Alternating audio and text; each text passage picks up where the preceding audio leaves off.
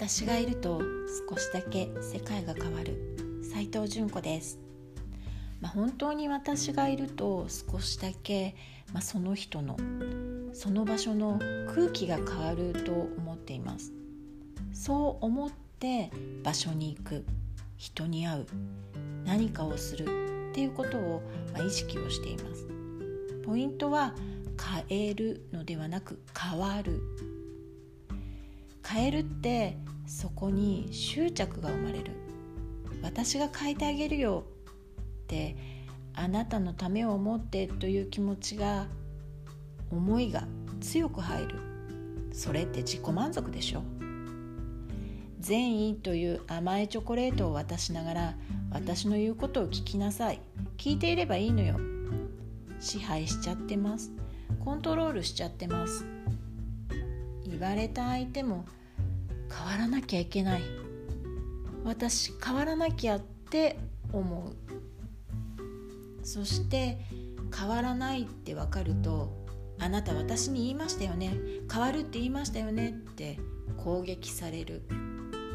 ここに変な期待が働くのでこじらせます。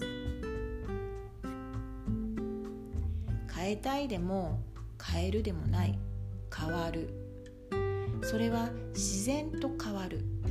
その人が気づいていない部分から変わる。変化が起こる。人はね劇的な変化を求める。それは分かりやすいからね。変身前変身後のようにその間のプロセスは見えない。コツコツはつまんないし飽きちゃうし。変わらないと変わらないじゃんって不平不満を口にするようになる。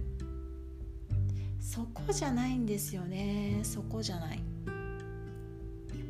私がいると変化が起こるっていうのはこの姿と私の話ですよ。